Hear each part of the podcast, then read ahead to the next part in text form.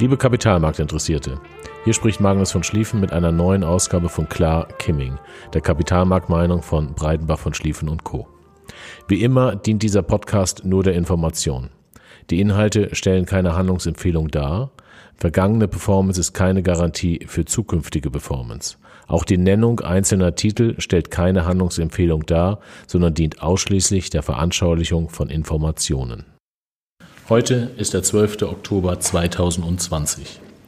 Auch wenn wir uns alle gemeinsam seit mehr als sieben Monaten mit Covid-19 und den Folgen für die Wirtschaft und die Kapitalmärkte beschäftigen, melde ich mich heute mit einem anderen Thema. Das sind nicht die US-Wahlen übrigens. Letzte Woche Donnerstag erinnerte mich das Hamburger Abendblatt, in dem auf Seite 9 mit der Überschrift Wie reich ist Olaf Scholz zu lesenden Artikel an eine Aussage, die unser Finanzminister in einem Interview gegenüber der Zeitung Die Bild am 15. September 2019 getätigt hat. Das Interview ist übrigens nachzuhören, wenn man im Browser die Worte Bild Olaf Scholz Sparbuch eingibt. Unser Finanzminister sagte damals, dass er seine Ersparnisse auf dem Sparbuch und Girokonto liegen haben würde und damit das macht, was einem kein Anlageberater empfehlen würde. Die Zeitschrift Focus hat dann das Thema am 19.09. mit der Überschrift Mit seiner Sparbuchromantik sendet Olaf Scholz ein falsches Signal an alle Sparer nochmal aufgenommen. Die Aussage ist traurig, aber leider wahr. Seitdem hat sich niemand mehr zu dieser entsetzlichen Aussage geäußert, auch nicht die, die es eigentlich für sich zur Aufgabe gemacht haben, die Aktienkultur in Deutschland zu fördern. Die Aussage von Olaf Scholz hat mich damals aufgeregt und betroffen gemacht, nur hatte ich sie zwischenzeitlich vergessen. Heute nehme ich es wieder auf. In dem Interview fielen noch ein paar weitere hörenswerte Sätze, die im Zusammenhang von besonderer Bedeutung sind. Unter anderem sagt er, dass wir dafür sorgen müssen, dass die Wirtschaft wächst. Ob er mit wir alle Bürger, die Politiker, die Zentralbanker oder andere meint, kommt nicht heraus.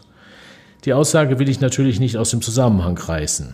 Olaf Scholz entschuldigt damit die Negativzinsen der EZB und sieht diese als Anreiz zu investieren und damit der deutschen Wirtschaft zu Wachstum zu verhelfen. Selber nimmt er diesen Anreiz aber offensichtlich nicht wahr. Damit der Staat solide und verlässliche Steuereinnahmen hat und diese Steuereinnahmen wachsen können, bedarf es einer soliden und wachsenden Wirtschaft. Also müssen wir dafür sorgen, dass die Wirtschaft wächst, denn für einen Sozialstaat sind Steuern besonders wichtig.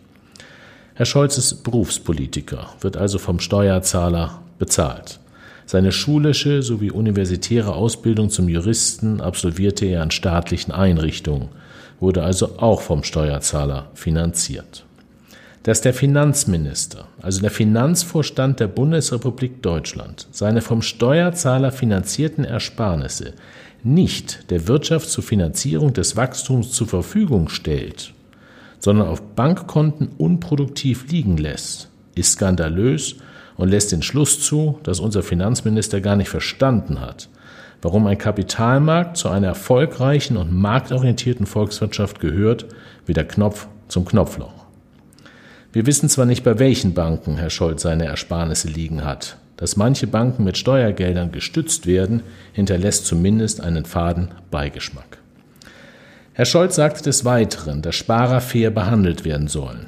Aus dem Grund hätte er mit Bankvorständen gesprochen und eine klare Ansage getätigt, dass Millionen von Sparern nicht mit Negativzinsen belastet werden dürften. Auf Rückfrage der Moderatorin, ob er von den Banken eine Garantie erhalten habe, keine Negativzinsen zu erheben, wurde Herr Scholz für seine Verhältnisse ungewöhnlich laut und unterstrich, dass die Ansage der Politik und in diesem Fall des Bundesministers für Finanzen eine sehr klare Ansage gewesen sei. Um Negativzinsen zu vermeiden, nannte Herr Scholz übrigens als Investitionsmöglichkeit den Wohnungsbau, wobei er eingestand, dass Kleinsparer da wohl nicht mitmachen können. Allerdings finde ich es erstaunlich, dass Herr Scholz, der sich als sehr gut Verdiener bezeichnet, seine eigenen von Steuerzahlern finanzierten Ersparnisse nicht nutzt, um diese in bezahlbaren Wohnraum zu investieren. Wahrscheinlich gefallen ihm die gesetzlichen Rahmenbedingungen für Vermieter sowie das Verhalten der Finanzbehörden nicht. Das zum Thema fairer Behandlung aller Sparer. Auch die Idee, für Aktientransaktionen eine Transaktionssteuer zu erheben, passt zu dem Begriff fair nicht. Mit fair behandeln scheint er wohl nur solche Bürger zu meinen, die ihr Geld auf dem Sparbuch liegen und vor der Inflation von der Inflation auffressen lassen, also sich selbst. Dass unser Finanzminister seine Ersparnisse weder der deutschen Wirtschaft noch der Wohnungswirtschaft zur Verfügung stellt, ist nicht nur skandalös, sondern auch sehr traurig.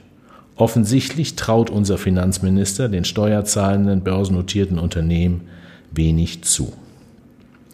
Das Finanzministerium bedient sich zur Finanzierung des Staatshaushaltes über die Ausgabe von Bundesanleihen dem Kapitalmarkt. Die Gleichung ist dabei ganz einfach. Ohne eine starke Wirtschaft gibt es keine verlässlichen Steuereinnahmen, ohne die es kein Vertrauen in die Wirtschaft gebe ohne die es keinen stabilen und robusten Kapitalmarkt gäbe, an dem man sich als Staat jederzeit refinanzieren kann. Der Aussage von Olaf Scholz folgend investiert er auch nicht in Bundesanleihen. Negative Zinsen mag unser Finanzminister als Sparer wohl nicht, die Existenz des reibungslosen Kapitalmarktes aber schon. Ein bekannter CDU-Politiker hat einmal richtig gesagt, dass Millionen von Deutschen für Unternehmen arbeiten, die sich im Besitz von Millionen von Ausländern befinden. Das Verhalten unseres Finanzministers fördert dieses leider auch noch. Dabei erfolgt die einfachste Mitbestimmung über die Aktionäre. Das müsste ein SPD-Herz eigentlich höher schlagen lassen, aber auch dieser Teil scheint nicht verstanden. Das Interview ist über ein Jahr alt, dennoch brisant. Ich frage mich, wo die lauten Rufe der Vorstände börsennotierter Unternehmen im Anschluss an das Interview waren. Natürlich kann es Ihnen egal sein, ob Herr Scholz als Privatperson Aktionär ist oder nicht. Es sollte Ihnen aber nicht egal sein, ob die Summe der deutschen Sparer Aktionäre sind oder nicht.